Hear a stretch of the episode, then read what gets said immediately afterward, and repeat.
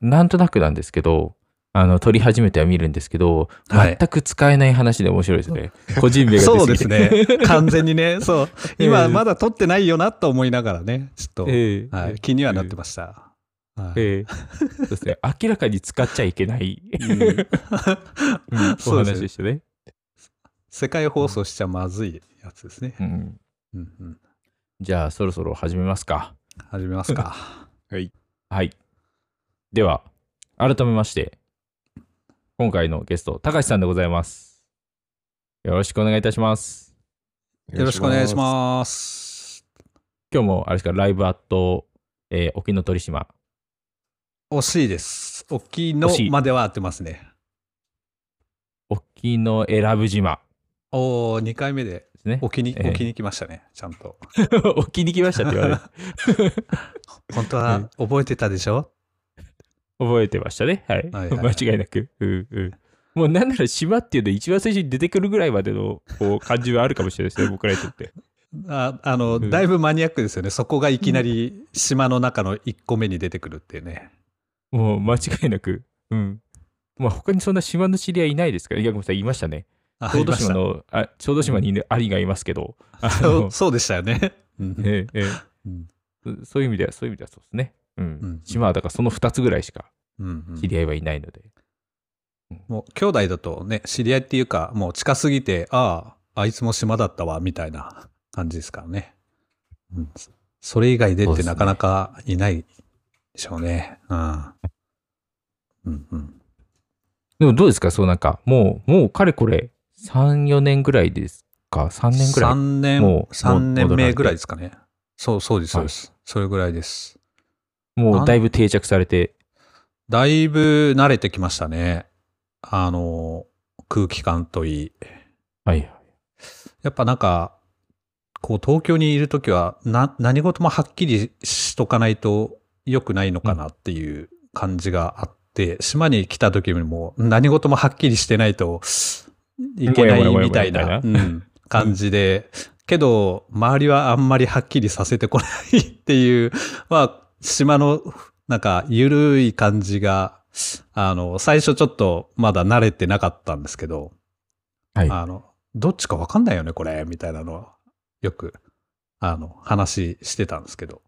まあなんか最近その、どっちかよくわからない感じが、あの、自由な感じで、慣れてきましたね、だんだん。逆にストレスレスみたいなことですか？なんかその、そうですね。ほとんどまあ、ストレスもないし、あの、お互いにそれがなんか認識が違ってても、なんか、ああ、違ったね。じゃあ、ああ、こっちなんだねって、やっとそこで認識があって、まあそこから、みたいな感じですね。うんうんそれまではこう、事前にやる前からこう、きっちり、あの、なんか、認識を合わせてて、あの、右行くのか左行くのか、みたいなの、もうあらかじめ決めて右に行くみたいな。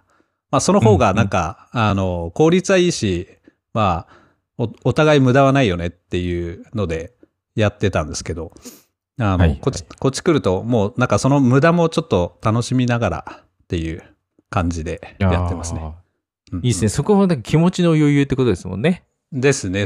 あの、結局島がちっちゃいので、あの、移動のコストがゼロなので、まあゼロではないんですけど、あの、うんうんほとんど行きたいところにはすぐ行ける感じなので、まあそういった意味でも、はいその事前に何時にどこでみたいなのをかっちり決めてなくても、今ここで、あの、何やってるよ、みたいな、あ、行けたら行く、みたいな感じで、うん。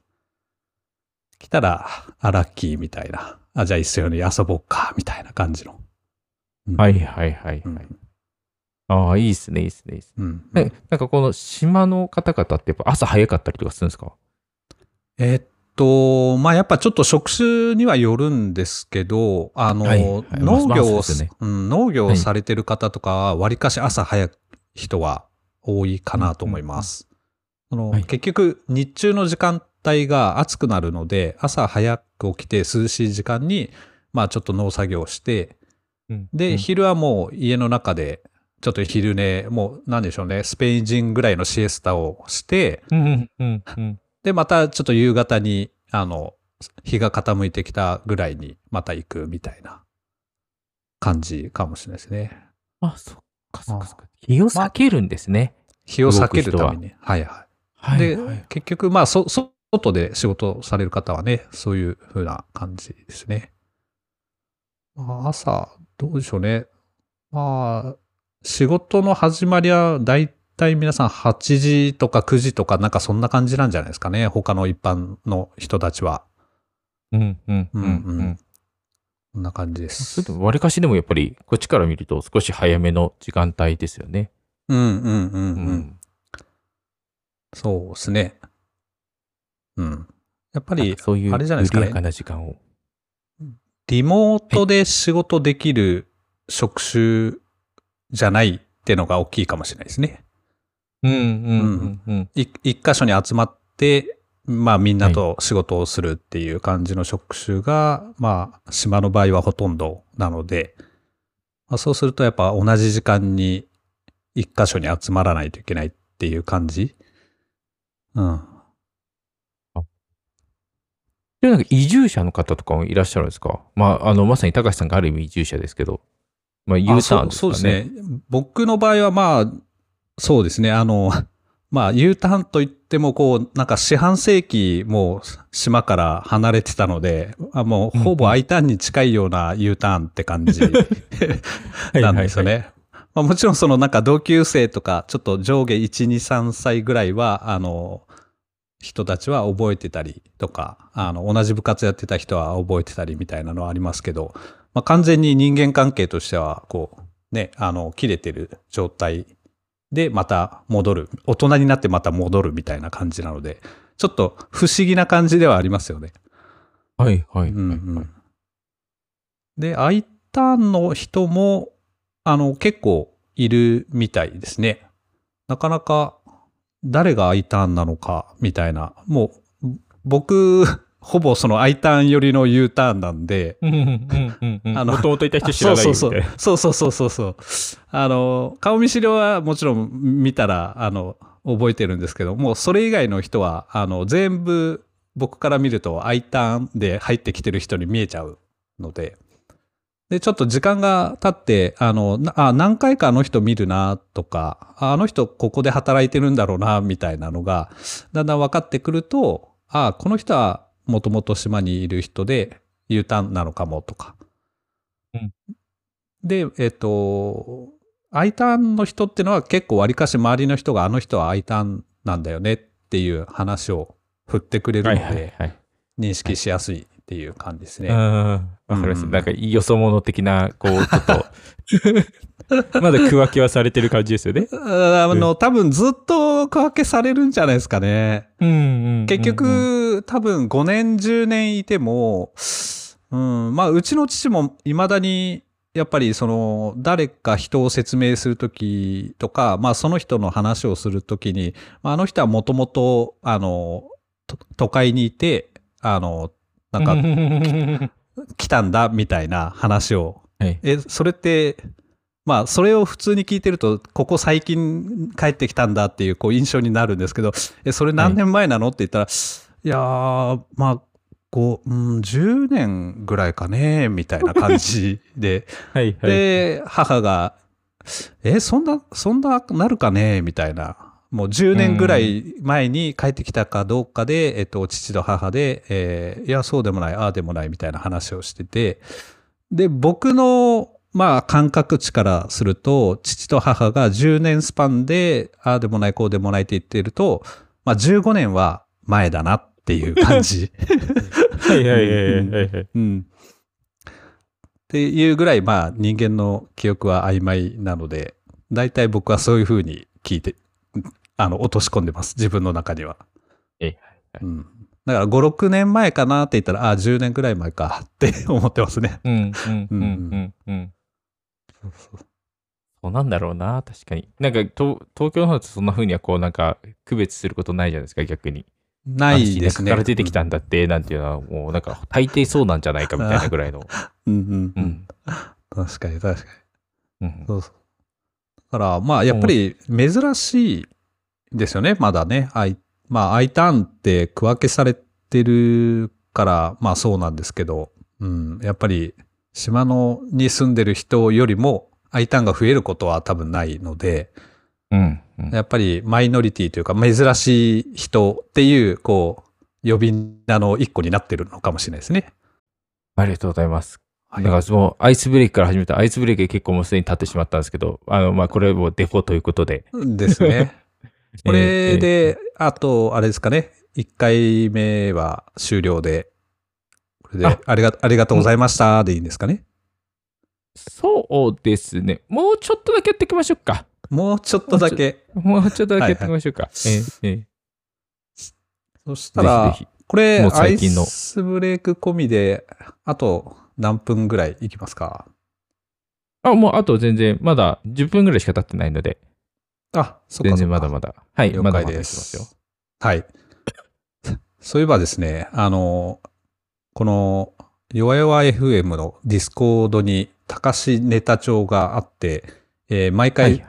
ちょっとネタを思い出すたびにそこにちょっとポストしているんですが、えっ、と、3月30日ぐらいに、えーポストしたやつをちょっと喋りたいなと思ってまして、はい、はい、はい、はい。いいですか、ミカさん？はい、大丈夫です。いや定期的にね、ちょっと声を発す発しないと、ちょっといるかいないかわからないみたいな感じね。今、あのヘルスチェックしましあありがとうございます。はいうんた。100です。ままた、ヘルスチェックしたら、はい、大丈夫ですって返してもらえる。うんうんうんうんうんそうですね。下手したら、あの、インスタンス落とされますからね。何回も。オートスケールするかもしれない。あオートスケールされる可能性あるんで、気をつけてください。オオートスケールしても無言みたいな。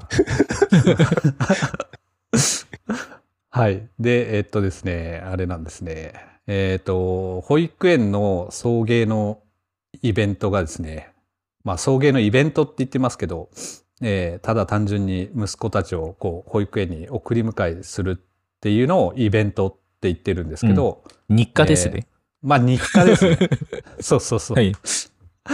なんで、朝起きて、顔洗って、歯磨いてってやるのと同じ日課のレベルですね。うん。うんそれが、えっ、と、3月30日で、えー保育園、次男が保育園を卒園することができましてうん、えーすなわち、えーその私の保育園の送迎イベントもこう、そこで終了して、ああ、感慨深いなっていうのがあって、ちょっと、あの、ネタ帳に書いたって感じですね。ああ、いや、すごいですね。な何か、しかも、しばらくは車とかもあったんですよね、多分。あの、そちら行かれてからとかは。ああ、えっと、そうですね。こっち来てからはもう基本車ですね。ですよね。はいはい。うん。あのーまあ、結果今まで総括すると、こう、車が一番楽だなっていうのがありますね。うんまあ、あの距離的に近いっていうのもあるんですけど、あのー車だと自分たちのタイミングで家を出れるっていうのと、あのーはい車の中であれば、おもう自分と息子の二人だけの空間っていうのが、まあやっぱ一番いいかなっていう感じがしましたね。で、今まで。天候にも左右されないですね。あ、そうです、そうです。ああ雨降ると一番厄介なので。うんで、今まで、えっ、と、電車？電車で送りに行ってた時、徒歩で送りに行ってた時、電車も乗ってたんですよ。えっ、とね、ええ次男は乗ったことないんですけど、長男は、あの、電車で保育園に送り迎えしてた頃があって、ええそれは、そんな、何ですか、その、が、ん？自分家の近くではないところにですですです預けてた。ってことですかね？はいはい。はいはいそうです、そうです。えっ、と、もう長男の入園から、えー一番下の次男の卒園までが、えー7年間あるんですけど、その中の、うんうん本当もう最初の頃、えっ、と、2016年ぐらいに多分、長男最初保育園入ってるんですけど、その時は、えっ、と、僕たち住んでたのは、あの、北品川ってところにはい、はい、はい、はい。えー東京都です。うん品川区、はい北品川ですね。で、えっ、と、JR の品川駅の南側にあるんだけど、北品川っていう、うんあの、そうなんですか？そうなんですよ。そうなんですよ。へーこれね。これ、確かなんかウィキペディアかなんかに載ってるんですけど、もともと JR の品川駅の方が後なんですね。で、京急の、たのが。そうです、そうです。京急の北品川駅の方がもともとはあったと。うんうんううんん。で、うん後から JR の品川駅ができて、えー京急の北品川より北に 品川駅を作ってしまったっていう感じで、うんはい残ってるんですよね。だからなので、南にあるんだけど、きあの、JR の品川駅から、えー乗り継いでて、えー乗り継いでないのか。えー品川駅から出て、すぐ京急の品川駅があるんですけど、そこから1個目が北品川駅なんですよね。うん南にそうですね1個目行くと。はい。うん。で、そういうちょっと面白いところに住んでて。で、そこから、まあ、徒歩15分ぐらいのところに1個目の保育園は行ってたんですけど、まあ、その後、あの、川崎に家を買って、マンション買って、で、そこに引っ越す時に、えー保育園が、まあ、ない。まあ、保育園、どこの保育園入れようみたいな時に、その、引っ越す先、川崎のマンションの近くの保育園に、もう先に入れようみたいなことにしたんですよ。はいはいはいはい。なので、その保育園を移動するのと自分たちの引っ越しとが同じタイミングでできたら一番これ理想なんですけど、うんそうはやっぱいかないので、はい。あの、引っ越しの時期はもう決まっているんだけど、保育園を転園するっていうのは、あの、狙った場所に、あの、狙った時期に入れるかっていうとそうじゃないから、あの、マンションの、その引っ越し先のマンションの近くの、えー認可外の保育園に、もう引っ越しする前から入れてたんですね、うんしばらく。はい。で、それで、あの、ちょっと、えー区、区外からの、えー人間、まあ、保育に来てるっていうので、確かなんか、ポイントがあったんじゃないかなと。思いますほほほプラスになるんですね。プラスになるんですよ。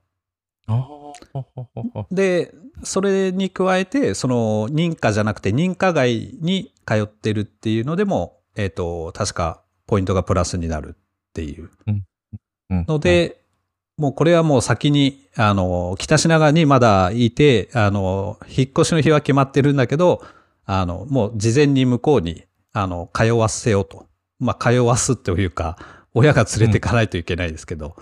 なので、北品川から京急乗って、えー、あれですね、川崎で、京急川崎？はい、京急川崎で降りて、えーそこから京急大師線に乗り換え、うん、うん。うん。大で、えーそうそう。そこで、東門前か。そうだ。東門前っていう、あの、駅があって、で、そこから降りて、えーまた徒歩10分、15分ぐらいですかね。っていうところに、あの、まあ、半年以上は通ってたのかな。うん。うん、うん、うん。なので、長男は僕と一緒に電車通勤というか、電車登園してたんですよね、その頃。で、はいしかもあの、あの、朝の、こう、早い時間に、えーまだ、もう、0歳、1歳、2歳、なんかそんぐらいだったので、もうベビーカーなんですよね。うん、うん、うん。あーベビーカーで、えー朝の電車に乗って、おお、はい。チャレンジャーで、えーチャレンジャーですよね。それで乗り継いで、みたいな感じで。うん。なかなかしちょっうん。あ、あれですね、あの、補足しますと、あの、高橋さんの言ってたポイントって何かっていうと、あの、ああれって多分、多分ミカさんはポイントって何を言ってるんだろうと思うと思うんですけど、まあなんかスタンプカードとかするのが、ねそう、なんか、なんか、その、特典みたいなのがつくわけじゃなくて、あの、見えないポイントがあるんですよ。あの、うん例えば、その、両親が共働きしているとか、はい。あの、で、また加点があって、えっ、と、あと、まあ、あの、まあ、両親ではなくて、まず片方しか親がいないとかうん。っていうのもまたポイントになっていたりとか、あとはそう、えーすでにその保育園に、えーひ一人子供が入っているとかっていうのもなんかポイントになったりして、まあそのポイントが積み重なって、えーそのポイントの上の人からこう保育園ってこう選ばれていくみたいなあ感じなんですよ。うんそこはなんか保育園48みたいなこう選ばれていくんですけど、なんかそこのこう選抜総選挙にこう選ばれない子たちはいがこう出てしまうみたいなのが、まあさっき言われてこう問題のところですね。うんうんじゃあ入りやすいってことですね。ポイントが高い。そうです。そうですなので多分、高橋さん、その、外部からっていうのところに関しては、もともと多分、ね、高橋さん、共働きですから、そこに、その共働きっていうのが一つの、こう、限界点なんですね、ほとんどの人の。うんうんううんん。そこにまあ、すでに保育園入ってるっていう人が、まあ、ちょっと優遇されて、うんでもそこを多分超えていくんじゃないかなっていう気がしますね。うんうんへうん、区外とかになってくると。うん。そうそうなんかそういうロジックなんです。うん、よくあの、補活って言って、保育園活動の略で、補活してるとかって聞くと、はいあの、そういうこと、今言ったみたいな、あの、どういうロジックでいくと、そのポイントが一番高い状態で、その保育園入園を迎えれるか、みたいなのに向けて、こう、やる活動を補活って言ってますね。えーその点数っていうのは、その自治体によって違うんですか？えっと、ほぼ一緒だと思います。ああ。はい。なでなん、か、ちょっと特別なことを設けてる自治体ももしかしたらあるのかなとは思うんですけど、基本的にはさっき北ポさん言ったみたいに、あの、共働きであることとか、あと、本当にその、預ける身内が半径何キロメートル以内にいないこととかですね。うんな、なので、私と妻の、あの、両親の住所とかも、あの、やっぱ届け出さないといけないですよね。だから、そういうのを全部、その、入園したい保護者から情報を集めて、えー一番、やっぱりその保育を必要としてる家庭に保育を届けないといけないので、そういう人たちを優先して入れてもらうために、まずはポイントをみんなにつけていくっていう感じなんですよね。で、ポイントが高い人イコール、その、より保育を必要としてる人っていう感じになって、入れると。いう感じですね。だから、極端な話言うと、やっぱりその、共働きじゃない世帯とかは、うんあの、え、じゃあ片方は日中家にいるんだったら、家で保育ができますよねっていうのが、まあ、今のところ日本のあの考え方っていう感じですね。リモートワークで減点とかはないですか？はないですねはい。多分ないと思います。はい。そうそう。あの、そう、そうですね。あと、稼働の時間はいは確かあったと思います。あ働いてる場所というよりは、あの、一週間に何時間働いてるかっていうのは確かあったと思います。はい。だから、パートも確か、えっ、と、共働きなんだけど、一週間になんか数時間とかしか働いてないっていう人は、確かポイントが低くなるはずで、あ。えー、確かど、どっかに、あの、境の時間があったと思いますね。これ以上働いてないと共働きとみなされないみたいな。はあ。そうなると、それ証明するために、なんか去年の収入証明みたいなのが必要ってことですか？えっと、そうですね。収入証明も？必要で、ああと、事業主に書いてもらうみたいな。そうそうそう。会社側にこう、あーなんかその記入してもらう資料があるんですよ。うんうんうん毎年それを出さなくちゃいけなくて。うんうんはいはいはい。うん、でもそのなんか資料の中にリモートのなんか話も書いてあった気がしますね。おー、そうなんだ。うん。あ多分そこら辺はなんか増えたのかわからないですけど、ななんか最近なんかあるってありますね。そうですね僕がやってた頃は、そうですね、リモートが定着してない、まだしてない時だったんで、うんこう、どじわじわとこう、時間経って、そういう行政のところにもリモートで働いてる親が多そうだし、とかっていうのにはなってきたんでしょうね。もしそれでね、リモートで家にいるっって分かったら、もしかしたら点数下げられるとかね、ちょっといや、うんそれは違うでしょと思いますよね。うんそうですよね。ん仕事してますからね。そうそうそうそう。結局それ、家の近くに職場があるというのと一緒ですからね。うんうん。うんそう。保育はできないですからね、リモートで仕事しながら。う。うんん。ちょっとちゃんと認識をした上で、リモートかどうかっていうのを確認してもらえると嬉しいですね。そうですね。だから、できないっていう前提であれば、そのリモートを聞く必要はないはずなんですよね。うんそもそも文章の中に選択肢でリモートであるみたいなね、のは。必要ないはず勤務時間だけですもんね。うんうん。そうそうそう。いやー、そうなんですよ。それで電車に通ってて、また面白いのが、あの、その時僕が、えっ、と、仕事をしてた先が、その北品川の自宅から、えっ、と、確か15分か20分ぐらい歩くと着くんですよ。大崎の駅の近くで。はいはいはいあの、先ほど収録の前に話してたっていう言ってた先の会社さんにそうんちょうどその頃。なので2016年、7年あたりだったかもしれないですね。うん。はいはいはい。なので、あの、保育園のこと考えなかったら、私、北品川から普通に歩いて大崎まで、まあ、電車で行くと一回品川の駅行って、JR に乗り換えて山手線で大崎みたいな感じで、まあちょっとめんどくさかったんで、で、えっと、目黒川沿いをちょうど歩いていくと、大崎駅に、あの、着くので、まあいい運動にもなるなっていうので、15分、はい。20分ぐらい、あの、歩いて、あの、通勤してたんですけど、あの、保育園の送り迎えなければ、ま、もうそれぐらいで着くところを、確か朝2時間ぐらいかかってますね。会社に行くのに。家を出て、家を出て、その、ねさっきのひ東門前から徒歩10分の保育園に預けて、で、また北品川まで、自分の家まで戻ってきて、で、そこから歩いて行って、みたいな感じなんで、なかなかね、その時期はちょっとハードでしたね。長男くん、あそこまでしてくれてたんだよ。本当ですよ。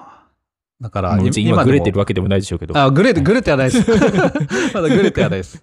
うんだから、駅のホームで、長男がベビーカーに座って、で、京急の電車って、こう、赤いラッピングがほとんどじゃないですか。で、結構目立つので、まあ、長男がかなり興味を示して、こう、電車来たら指さして、みたいなのの、こう、写真とか、あの、残ってて、たまにこう見て、ああ、いいですあーってね。いう。うん。うーん、感慨深い。そうなんですよ。で、やっぱその、ベビーカーで電車乗って、で、その日雨だったりとか、結局着いた先の駅から10分は外歩かないといけないんで、えー傘持って、で、ベビーカーにこう、雨を避けるビニールのシートとかはい持って、とかね、なんか雨降った日とか、あと電車が遅延してる時とか、もうちょっとやばかったですね。あああ電車遅延してると、もう、電車の中の人がめちゃくちゃ多いじゃないですか。うん。とか、駅、京急川崎駅に降りると、もう駅も寿司詰め状態みたいな時とか、何回か記憶ありますけどね。もう生きた心地しないというか。うんうん。あ。でもなんかそういう時間がなんか、あれでしょうね。こう、親にしてくれるというか、なんかそういう時間のような気もしますよね。うんうん。うん。そうっすね。ああ、なので、なんか僕の、だからその保育園の送迎イベントはもうなんか7年間っていう、まあ期間もそうなんですけど、その前半のやっぱりそういうちょっと普通の人たちが送迎する手段じゃないとか、時間、そんな時間かかってんのみたいなのがあるので、まあちょっと感動がひとしおというか、そのイベントが終わったので、っていう感じがありましたね。で、長男に至ってはですね、えっ、と、トータル保育園を4つ行ってるんですよね。その都合上。4つ。4つ。はい。そうなんですね。まあ、4つ目は、えっ、と、まあ、沖永良部島に移住したので、まあ、しもうそれは仕方ないかなっていう感じなんですけど、うんうんやっぱりその、北品川からその川崎に引っ越した時に、あの、3つ行ってるので、そっか、認可外から認可に行ったって感じですか？そうです、そうです、そうです。ああ、そういうことか。で、この2018年のこの双葉保育園っていうところが、えっ、と、買ったマンションの、名前、名前全然出て大丈夫です。大丈夫です。はい。ここが、あの、マンションの1階にあってですね。うんうん、で、あーありますね、そういうのね。はい。もうこれマンションの住人からするとめちゃくちゃ、あの、利便性いいんですよね。あ、本当に住まわれてたマンションの1階ってことですか、あ、そうです、そうです、そうです。すごい、それは超便利。もう、喉から手が出るほどここに入りたいじゃないですか、みんな。そそのマンションに住んでて、そのマンションの下に保育園があるけど、あの、募集はその地域の人からこう募集をするので、マンションの人だったら入れるっていうわけではないんですよね。はいはいはいはい。うんうんで、マンションに住むからには、あの、マンションに住んでて別の保育園にわざわざ送迎するっていうのは、なんか、せっかくマンション買ったのに、そう、なんか、ね、えー？っていう感じに多分なると思うので。で、その、まあ、認可外に通ってたっていうのもあり、えーちょうどそのマンションが新築のマンションだったので、その保育園自体も、あの、そこで、えっ、と、開園して1年目っていう状態。はい。っていうことは、あの、兄弟ポイントが誰もつかないっていう感じなんですよね。うんうんうんうん。そうですね。もうすでに、あの、園に在籍してる兄弟がいれば加点されるっていうのがみんなない状態っていう、うんうんフラットな状態なので、まあそこで、あの、無事入れて、長男が入れて、で、今度長男が入ると、あの、次男は、あの、長男がいるおかげで、あの、加点ポイントがあるので、まあ、はい次男も入れて、まあそこが唯一、あの、一番もう送迎としては楽な、うん、場所でしたね。あまあ、そうですね。うん それはそうですね。そうそう。んうんいや、確かにその時期に関しては、一回コンビニよりもはるかに嬉しい。うん、うん。そう、一回コンビニよりは全然嬉しいですよね。保育園一階にあるって。うん、そうなんですよね。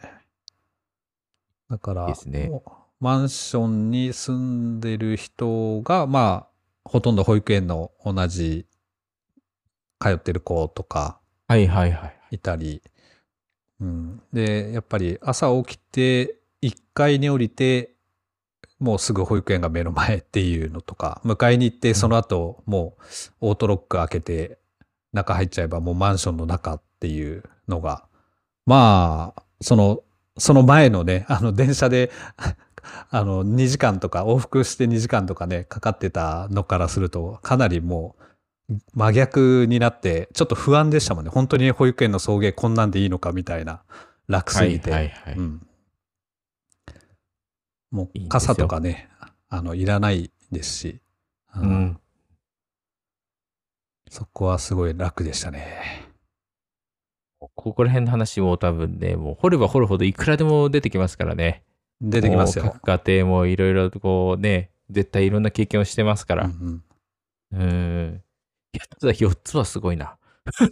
そうなんですよね。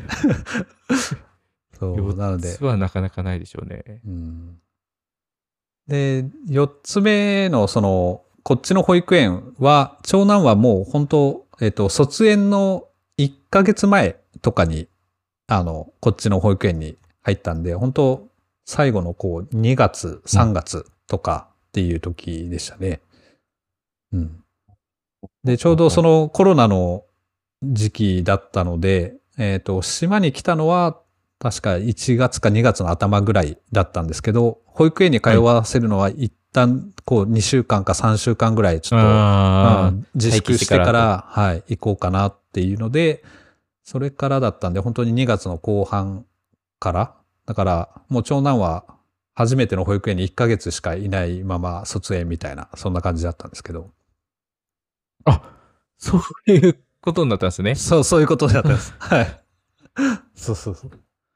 で、ちょうどその、あの、その前に、えー入ってた保育園、そのマンションの1階にある保育園の、まあ、卒園を、えっ、と、リモートで参加させてもらったっていうのもあって、うんうんうんありましたね、ありましたね。はいはい。それはすごく、なんか、良かったですね。うんだから、本当はその前の保育園で卒園するのが多分一番、長男としては、うんあの、友達もみんな同じ、えっ、と、クラス、7、8人ぐらいしかいないですけど、まあ、そのメンバーでずっと、あの、3年、4年ぐらい、うん、過ごしてたんで、そうなんだろうなと思いながら、リモートで、まあ、でき、あの、いろいろ向こうの府警とか、あの、協力してもらって、つないでもらってっていう感じで、で、ほ保育園に一応いろいろ向こうの府警でこう掛け合ってくれて、こうカメラをあの府警で用意して、あの環境も用意しますんで、みたいな 感じで、えーリモートが成立したみたいな。そうそう。めっちゃいい話じゃないですか。いや、そうそうなんですよ。だから、こっちがね、やりたいと思っても、で、やれる機材をこっちが持ってても、こっちは、あの、ね、リモートで映してもらう側なので、あの、うん向こうにね、いるわけじゃないから、あの、現地にいる人で、そういうこととか、そういう機材を持ってやってくれる人が、協力者がいないとなかなかできなくて。うん。じゃあいい話。ちょっとこの話カットしたいんで、ちょっと別の話に。カットか。そういうのはちょっとうちは扱ってない。扱ってないんですか？扱ってないですね。ちょっと、喋る先が違ったか。いや、でも冗談を置いといて、でもすごいですね。そこまでこう、ね、やってくださる、こう、周りの方々にも、こう、すごい、こう感謝というか。うん。そう、そうなんですよね。だから、ここの間、本当に、えっ、と、妻の実家に帰るときに、こう、東京寄ったときに、あの、その人たちと会って、もう当時はありがとうございましたっていうのを、やっぱ、感謝を、感謝が口から出ちゃいましたよね。うん。う。うんうんはい。あでそんなこれも感じで高橋さんの人柄ですね。高橋さんと、こう、おね、奥様のお人柄でしょうね。うん。と思います。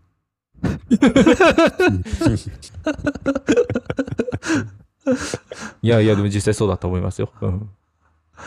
いやーで、あれですね、もう最後、えっ、と、保育園、まあ、長男がもう小学校上がって、えー最後、次男だけが、あの、保育園送り迎えだったんですけど、まあ、あの、二人一緒に登園とかじゃないから楽になるなと思ってたんですけど、またこの次男がちょっと癖者でして、次男がくせ者。次男が癖者。まあ、はい親が癖者なんで多分次男もそれなりにみたいな感じだと思うんですけど、あの、まあ朝行くときに、もうお母さんじゃないと行かないとか、ああ、はいはいはいはい、ありますね。うん、だって僕お母さん大好きだもんって言うんですよね。うん。そんなの、もう分かってるわと思いながら。うんまあそうですね。そ。はいそれもそうですね。うん もうなんかそういう時にいろんな手を使ったんですけど、もう一生懸命、向こうは怒ってるんですけど、もうこっちはもうテンション上げながら、え、そうなの？お母さん好きなの？すごい、イエーイ奇遇じゃんお父さんもお母さんのこと大好きなんだよねっていう、うざい、おうざいテンションで。それでどうなるの？はいそういううざいテンションで、あの、次男に朝、ぐずぐずしてる次男にね、こう、接してみたり。まあ、うん余計切れますよね、やっぱね。ダメじゃん。ん。もうお父さんふざけないでって言われましたからね。うんううんん。いや、もう、でも、ふざけてないと、ちょっと、あの、もう、イライラして怒っちゃうので、うん。真に受けて対応してると。だからもう、ちょっとはいこっちも、もう、こっちも子供に戻っちゃうぞ、そんなこと言うと、みたいな 感じで。はいはいはい。そんな感じで、ぐずぐずしながら。まあ、本当にこれダメだわっていう時は、あの、妻に何回か、あの、もう今日ちょっと無理だ、ダメだって言って、頼んだって言って、お願いする時はあったんですけど、まあ、次男がそういう感じで、じゃあ、送りは絶対お母さんにしてよっって言いながら、あの、僕の車に乗ったりとかね、言いながら。ああ、それが、うんなんかあれじゃね、こう、送る側の、なんかこう、なんでしょう、ダメだっていうのは、どちらかというと、なんか、送る側の人のメンタルが折れるんですよね。そうなんですよね。説得できるとかじゃなく、説得できるできないよりも、うん説得してる側のメンタルがもうね、ダメになるんですよ。そうそうそうそうそうそうそう、うんお願い、お願いだからお父さんと言ってってお願いしたりとか、うん。まあそれでもね、ノーはノーなんで、あの、そういう時にね、もうここまでお願いしたのにダメなのかよって折れちゃいますよね。うん。うん。そうそう。だからこれ以上なんかやったら多分怒っちゃうから、その前にもう、メンタル折れる方がまだマシなのかもしれないっていうう。ん。そうそうそうそうそう。そうそうなんですよね。で、やっぱ、その、一応こう家を出る時間が車で行くので、なんか自由ではあるものの、もう後ろが保育園に登園何時までさせてくださいねとか、その後の自分の仕事が何時からっていうのがね、お尻が見えてきちゃうと、時間にもこう焦らされるんで、そんな中で、えー、ぐずぐずお母さんじゃないといかない、いけない、いかないよって言われると、ね、ああ、あんな手こんな手やりながら、それでも無理で、みたいな。辛いですね、そういう時はね。そんなこんなを経て7年間ですね。イエス、7年間です。最後がね、うん。もう楽だろうと思ってたら、全然最後まで、あの、楽ではない7年間でしたが、はい。はい。無事に終わったんで、あのーそうですね、このイベント終了のお祝いはちょっとまだやってないんで、やろうかなと思ってます。いやー、大変お疲れ様でした。はい。ありがとうございました。あ、タイムウォッチャーのところですか？気になってる感じですか？です。はいははいい。はい。はい。えっ、と、36分ほど経っております。なるほど。これぐらいですか？これで1エピソードぐらいだとちょうどいいかもしれないですね。いここ一回切りますか？切りますか？逆はい。ね、ね、ここで切るのもいいかもしれないです。あ、うんもしかその次ぐらいまで言っときます？どうします？あ、じゃあ次ぐらいまで言っときますかうん、うん。軽めに。はい、はい。軽めに。ね、なんかじ時期的に時期的にこう、そうですね。ね時期的に。うんうんはいはい。そうそう。で、といい次の、そうですね、ネタ帳がですね、明日、僕、東京に行くんですよ。っていう話です。うん。で、えっと、明日っていうのが、えっと、今が収録時が5月13日土曜日なので、えー5月14日の日曜日に、えー東京に行きますということです。で、急遽行くことになって、えーまあ、行くきっかけはですね、あの、あと東京に住んでた時に、まあ、仲の良かったお友達が結婚をして、えーまあ、その人はイギリス人なんですけど、えっ、と、はい今はもうイギリスに帰って、えーイギリスで、まあ、結婚をすると。まあ、結婚したんですね、もう。はい。で、まあ、その人が、えー仕事での出張で、えー東京に来るっていうことで、えー日本に来るんだったらってことで、まあ、ちょっとその結婚のお祝いも兼ねて会いたいなっていうので、まあ、イギリスにはなかなか一人で行けないので、えー東京にだったら行けるだろうというので、えー急遽行くことになりまして。すごい行動力。はい。ですよね。本当自分ながらも、いや、ちょっとこれ、いありえないんじゃないかと思いながら、飛行機と宿を予約して、あので、会うのがですね、その14日にフライトして、14日の、えっ、と、夕方5時ぐらいに羽田空港着くんですけど、はい。えーまあその日の夜渋谷で一緒になんか飲むっていう予定当日なんだ。当日？はい。そうそう。はい。そうなんです、当日。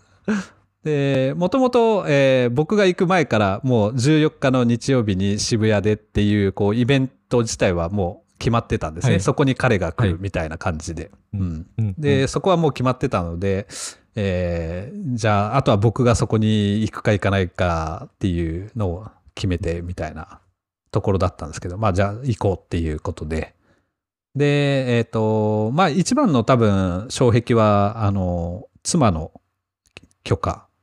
うんうんうんうん。これ間違いないですね。うん。社内のね、あの、創業メンバーの、あの、二人いて、もう一人のね、決済を持たないで、勝手にちょっと出張行くわけにはいかいかないので、あの、もう一人の創業メンバーに、すいません、こういうことで、ちょっと言っていいですかっていう、あの、許可を得て、あの、まあ、OK が出たという感じで、おーいい奥様だ。うん。はい。あの、本当に、いい奥様です。うん。いや、本当お土産買ってきなさい。ちゃんとお土産買って帰りなさい。ねお土産ね、ちょっとね、お土産難しいですよね。なん吉野家の牛丼とか。ああ。いや、どうかなどうかなどうかな移動販売所来たことがあるって言ってましたけど。ああ、そうそうそうそう。逆になんか怒られるんじゃねえかな、そんな。怒られると思いますね。ははいい。そこはちょっと真面目に考えた方がいいと思います。真面目に。そうなんですよね。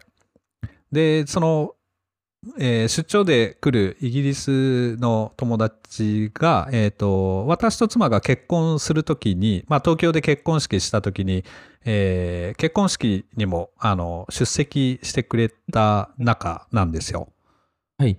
なので、えーまあ、あと、そのフットサルを一緒にやってたチームのメンバーなので、えーまあ、妻も同じチームにいて、その、今回出張で来る友達もいてっていう感じなので、まあ、結婚する前から、えっ、と、妻も私も知り合いっていうところで、共通のはい、共通っていう感じなんで、まあ、話が、あの、通りやすかったと。創業メンバーの決済が降りやすかった状態ですね。あ、それ、だから私も行くとはならなかったんですかね？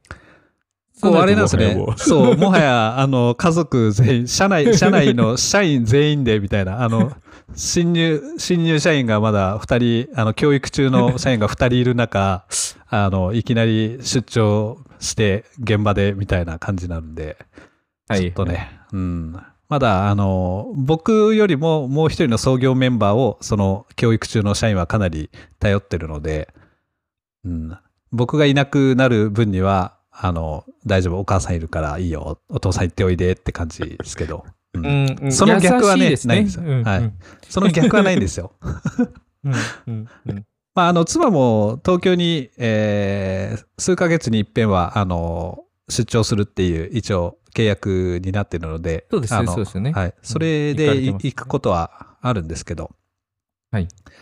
まあ、うちの子供からは、お父さん何を食べたか、あの、写真撮って、お母さんのスマホに送ってねって言われてますけどね。おーちょっと、もうね、ず、もう、ずるいって言われるんで、あの、もう送らないようにしようかなとは思ってます。はいはいはい。はい。まあ、そうですね。それちょっと女性の写真とか送ったらどうしようかなと思う。それ面白いですね。それ、それあれですね。うちのベンチャーがもう崩壊する感じですね。社内ベンチャーが。ただいまってこう開けた瞬間にそこにこううんなんか線がつながっててそこからこうヒュッてこう自分に襲いかかってくる何かが飛んでくるみたいな。斧とかがね。そうそうそうそう。もうもうホームアローンの世界ですよ。いやー、それはやばいんで、そう、そういう失敗を避ける、失敗失敗を避けるためにも写真はちょっと送れないかなと思って。確かにそういうのは隠蔽した方がいいですね。うんいやいやいや、隠蔽とかじゃなくて、そういう事実は多分ないと思うので。うんはいはいはい。あはい。はい。うん OK。OK ですか？あはい。あの、まあ、そそうですね、そうですね。うん、まあ、はい。はい。だ大丈夫です。はい。うんまあ、あのね、通行人が島と違っていっぱいいるんで、あの、ご飯のね、料理の写真撮ったら、奥に女性も映る可能性もなくはないですよね。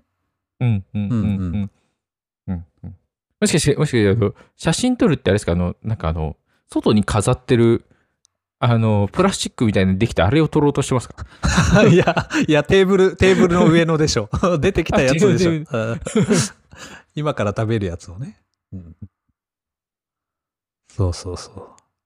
まあ、そ、そんなんで、えっ、と、来、で、もうほぼその友達と会うのがきっかけで東京に行くんですが、まあ行ったその日曜日に会ってしまうので、えーその後どうしようみたいな、ちょっとなったんですね。うんで、えっ、と、まあなんか、そしたら、じゃあリモートで、えっ、と、東京で、あの、一週間仕事さえできてしまえば、あの、次のその土曜日か日曜日に帰ってきたらいいかなと思って、で、えっ、と、来週一週間、平日は、あの、東京でリモートでちょっと仕事をするっていう風にしましたって感じですね。まあその間にもうお友達とこうたくさん会ってみたいな感じですね。多分せっかく、ね。ですです。はい。ね。うんそんな感じで。あの、1日2日で帰ってしまうと、あの、飛行機代、交通費が、あの、ちょっとちょっともったいないというそか、ううんんうん。わかりますわかります。1日2日で帰っちゃうのがっていうのがあって、うんうん。それで、そうですね。なので、東京でちょっとお仕事をする場所はですね、あの、当時、えー東京にいた時に社員で所属してた会社がですね、えっと、新宿にありまして、ええーーあ、そうなんですか。そうなんですよ。はいはい。あの、ちょっと、あの、社名は出せないんですけど、はい、あの、新宿にあって、えーまあちょっとそこの中の人とちょっと今でもつながりがあってですね、まあちょっとダメ元で、あの、来週一週間ちょっと東京行くんですけど、本当突然で申し訳ないんだが、えー会社のどっか隅っこでいいんで、ちょっと Wi-Fi と電源を借りて仕事してもいいですかっていうのを聞いて、えーまあ心よく快諾をしてくださって、まあ本当とてもいい会社にいたんだな、僕は、と思いながら噛み締めてますね。はいはい。ああ、本当すごい、そんないい会社があるんですね。うんあります。ね。新宿にあるんですよね。えーちょっと社名は出せないんですけど、本当に。はいはいはい。はい。あーなんか意味深ですね。まあ まあ、じゃあ今回このぐらいにしてきますかね、じゃあ。そうですね。んあの、うんうんもしその会社に所属されてる方で、リモートされてる方は、あの、来週1週間、あの、どっかの日に出社されると、私もいるんで、あの、お会いしてランチでもできますねっていうのをちょっと、ポッドキャストで案内しようと思うんですが、かけですね。はいはいはい。えー月曜配信なんで。月曜配信です、ね。間に合うと思います。間に合うと思います。はい。まあそうですね。その週なので、はい。そうですね。はい。じゃあちょっと呼びかけておきますね、今のでね。はいはい。はい。わかりました。はいじゃあ、ちょっと、ん仲間みんなを集めて、こう、盛大に会いに行かないといけないですね。そうですね。まあ、あとあの、リアル収録っていうのも、このタイミングで。一回、一回そういうの、なんかやってみたいっちゃやってみたいですけどね。面白いですよね。ただなんかうん、き機材とかが、なんかちょっとね、難しそうな、あ、感じがしません？いえ大丈夫だと思います。多分、多分大丈夫です。あの、僕の今のその、顔面神経収録してるやつの、はい。あの、多分マイクでいけるんじゃないかなと思うので。ああ、じゃあ、うん。例えばその1個のマイクで、その周りに3人いて喋るみたいな、そんな感じですかそうそうそうそういう感じそういう感じ。なので、あの、うん。概要めっちゃ拾いますけど、ああ、そ そうそういうことですね。そこはもうどうしようもないですけど、うんうんそこはしょうがないけど、全全全方向の指向性タイプのマイクを使えばってことですね。確かに一応120度しか対応してないので、あれなんですけど、3人三人で肩組んでね、横、横、横並び横並びで。なんかバンドみたいな、こう、なんか漫才みたいな感じのうん体験すればできます。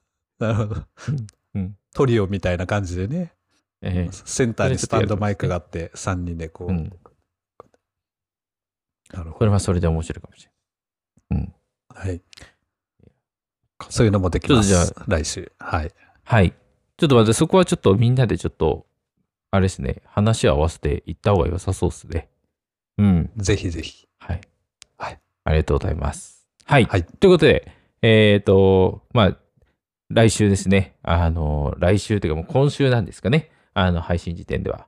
ね。えーうんうん一週間、こう、高橋さんが、えー東京に凱旋してくるということで、ぜひ会いたい方は、えー新宿のどっかで多分高橋さんフラフラしてる可能性がありますので、見かけたら声かけてみてください。見た目知ってるのかって言われますけど。うん あの、ふらふらして声かけてくるのは多分キャッチかなと思います。僕じゃないですっていう。はい、所所属、所属をちょっと名乗ってもらわないと、あの、僕スルーしちゃうかもしれないです。間違いない。間違いない。はい。ということで、えー今回じゃあ、このところで終わりたいなと思います。はい。本日もありがとうございました。ありがとうございま。した。